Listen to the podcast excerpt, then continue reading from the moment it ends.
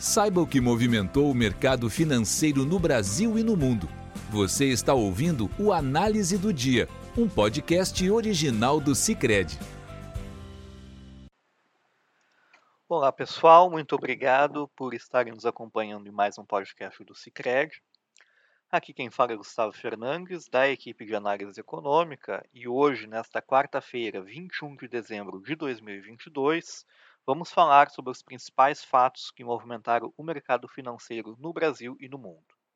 Lá fora, as bolsas da Europa fecharam em alta no início desta tarde, puxadas por dados positivos para a confiança do consumidor na Alemanha, e também refletindo os ganhos que as bolsas de Nova York tiveram nesta tarde, que também operavam em alta por conta de um dado positivo para a confiança do consumidor nos Estados Unidos.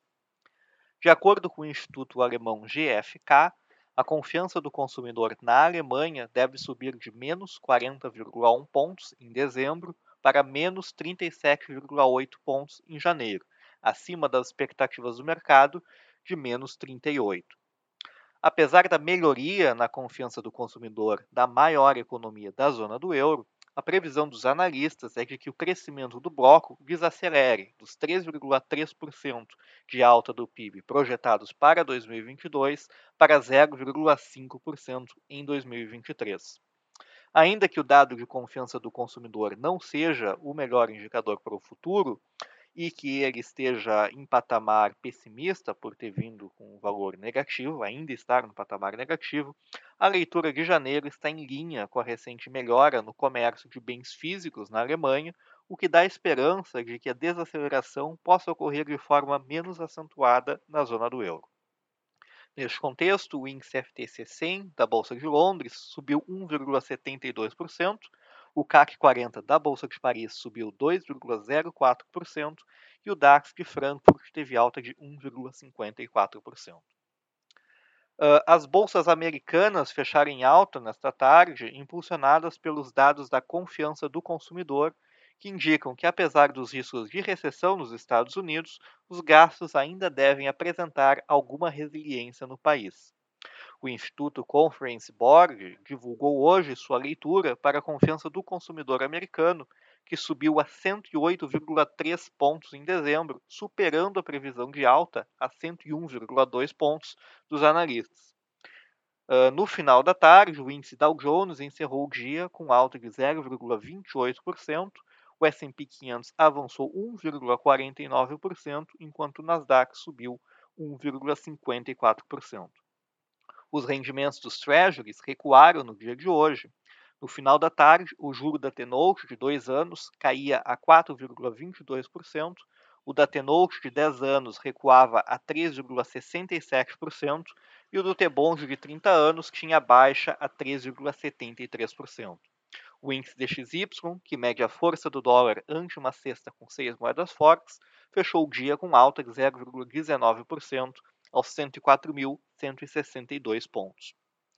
O petróleo também uh, fechou em alta no final desta tarde, em sessão marcada pela queda nos estoques do, de petróleo nos Estados Unidos e pelas perspectivas de uma maior demanda e menor oferta da commodity, dada a reabertura da economia na China e com a manutenção do corte da produção de petróleo por parte da OPEP+. Neste contexto, o petróleo do tipo WTI para fevereiro fechou com ganho de 2,70% aos 78 dólares e 29 centavos o barril, e o petróleo do tipo Brent para o mesmo mês fechou com alta de 2,76% aos 82 dólares e 20 centavos o barril. No âmbito doméstico, com a agenda de indicadores esvaziada, o driver do mercado ficou por conta do noticiário político. Na agenda constava a votação em segundo turno da PEC da transição na Câmara dos Deputados, que foi aprovada no final desta tarde. Antes do início da votação, foi rejeitado um destaque ao texto original que propunha a retirada do dispositivo que permite ao novo governo enviar até agosto de 2023 uma proposta de nova âncora fiscal por lei complementar, sem, portanto, a necessidade de passar por uma emenda constitucional. Agora, a PEC da transição volta para o Senado por conta das mudanças que o texto sofreu na Câmara dos Deputados. Além disso, o mercado seguiu monitorando sinais de indicação para novos ministérios e secretarias da área econômica, que são previstos para amanhã. Ainda estão vagos, por exemplo, os cargos do Ministério do Planejamento e a Secretaria do Tesouro Nacional, que são chaves para a condução da política econômica. Neste ambiente incerto, a Bolsa chegou, encerrou o dia com uma alta modesta de 0,53% aos 107.433 pontos. Os juros futuros cederam, ainda que longe das grandes quedas de ontem e anteontem, com as notícias da desidratação da PEC. A taxa do DI para janeiro de 2024 fechou em 13,75%, vindo de 13,80% do fechamento de ontem, no nível mais baixo em mais de um mês. O dólar à vista, apesar de ter ensaiado quedas maiores ao longo do dia, teve um leve recuo de 0,07%, fechando aos R$ 5,20. Com isso, encerramos o nosso podcast de hoje. Obrigado pela audiência e até amanhã. Você ouviu o Análise do Dia, um podcast original do Cicred. Até a próxima!